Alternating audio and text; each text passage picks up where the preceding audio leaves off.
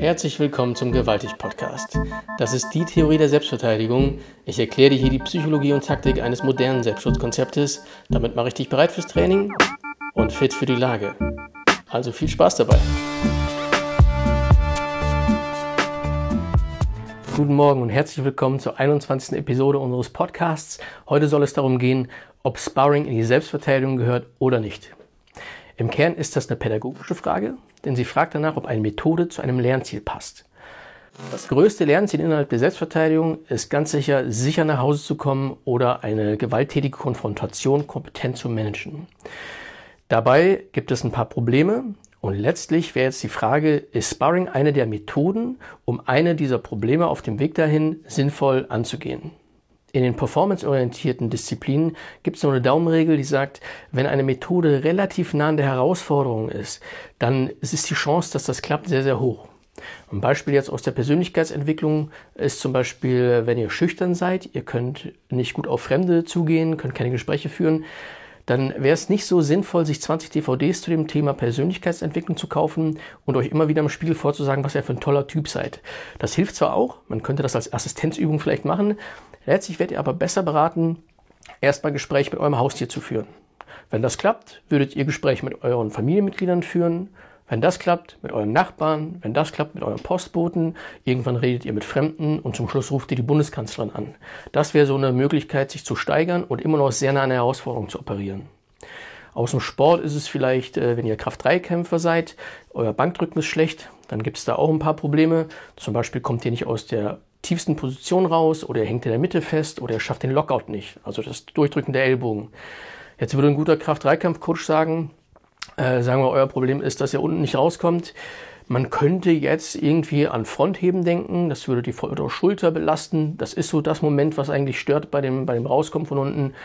Ähm, das wäre aber sehr indirekt.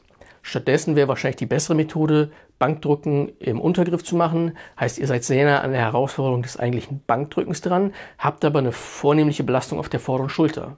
Chance wäre, in relativ kurzer Zeit könnt ihr ein ganz gutes Bankdrücken von unten heraus schaffen. Wir müssen uns jetzt also fragen, ob die Methode Sparring relativ nah an den Herausforderungen der Selbstverteidigungshandlungen rankommt.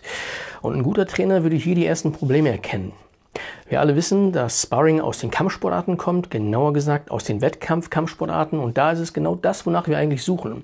Es ist nämlich eine Art und Weise, die Herausforderungen des Wettkampfes in abgeschwächter, sichererer Form, wenn ihr so wollt, schon mal kennenzulernen. Boxen würdet ihr zum Beispiel jetzt nicht unbedingt ein Sparring über 10 oder 12 Runden machen, sondern nur über 3 oder 4. Ihr könntet euch auch mehr Schutzausrüstung anziehen, also ein bisschen mehr Unzen auf die Hände packen, vielleicht einen Helm anziehen, wenn ihr im Wettkampf keinen tragen dürft. Und ihr werdet auch nicht mit derselben Härte aufeinander zugehen. Wie sieht das jetzt in der Selbstverteidigung aus? Da könnte es zu den ersten Trainingsnarben kommen. Das, was nämlich im Sparring stattfindet, kommt möglicherweise nicht so nah ran an die Selbstverteidigungssituation. Die Art und Weise der Penetration bei Schlägen ist im Sparring, ist im Kampfsport eine ganz andere. Da geht es darum, eventuell Punkte zu machen, über Zeit einen Vorteil zu erkaufen, Taktik ganz anders einzusetzen. Das sind alles Sachen, die wir uns nicht angewöhnen dürfen für die Selbstverteidigung. Auf der anderen Seite könnten wir überlegen, ob wir vielleicht ja, Isolationsübungen dazu nehmen. Die gibt es im Wettkampf-Kampfsport auch. Da würde ein Isolationssparring zum Beispiel in der Ringecke anfangen. Oder im MMA könnte man das Ganze aus der Ground-and-Pound-Situation machen. Also ich habe jemanden über mir, der versucht, mich mit Schlägen einzudecken.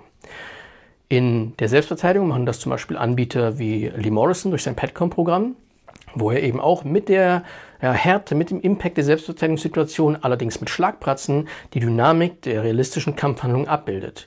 Hm, da sind auch schon andere drauf gekommen. Die Jungs von KFM haben das mal gemacht. Und auch bei Blauer Tactical haben wir dafür, oder hatten wir, ich bin jetzt nicht mehr bei Blauer Tactical, Trainingsmodell, das nennt sich Emotional Climate Training, Range Rover Drill. Wenn ihr das kennenlernen wollt, könnt ihr natürlich auch gerne auf mein Seminar kommen. Ähm, um diese Herausforderungen näher abzubilden im Training. Dann entstehen auch weniger Trainingsnarben und das ist tatsächlich ein Problem, was ich immer wieder in Seminaren äh, sehe, dass Leute nicht umschalten können, zwar tolle Kompetenzen haben, aber den Transfer nicht hinbekommen, weil sie diese Maxime Train like you fight nicht so richtig umgesetzt haben in ihrer Vorbereitung. Das wäre jetzt die Theorie. Also in der Theorie würde man sagen, Sparring, wie wir es kennen aus dem Kampfsport, lieber nicht transferieren in die Selbstverteidigung. Es gibt davon aber auch noch eine Kehrseite, nämlich wenn wir jetzt Gewalt nicht so als prädominantes Thema ansehen, wie ich das in meinen Kursen mache, wo es wirklich nur darum geht, für Leute, die ein Problem mit Gewalt haben und solche, die eins haben müssen, auf diese Herausforderung vorzubereiten, trifft das für die allermeisten Menschen nicht zu. Die allermeisten Menschen wollen ein ganz normales Leben führen und für den Fall der Fälle so ein, zwei Kompetenzen auch noch haben.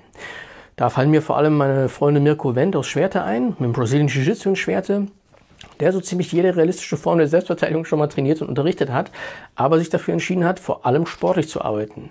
Der wird jetzt keine Trainingsnamen bei euch provozieren, weil er extrem viel Ahnung von der Materie hat, aber der Fokus ist, einfach sich generell aufs Leben vorzubereiten. Anderer Vertreter von solchen ja, Ideen ist der Jörg Sagemeister, der auch mal ein Interview mit mir gemacht hat. In Wiener Neustadt, also in Österreich, bietet der TPS an. Da geht es darum, sich allgemein einfach ähm, besser als Mensch vorzubereiten auf Herausforderungen im Leben und immer mal wieder so den Schwenk zu machen zur Selbstverteidigung, um sich quasi fit zu halten fürs Leben.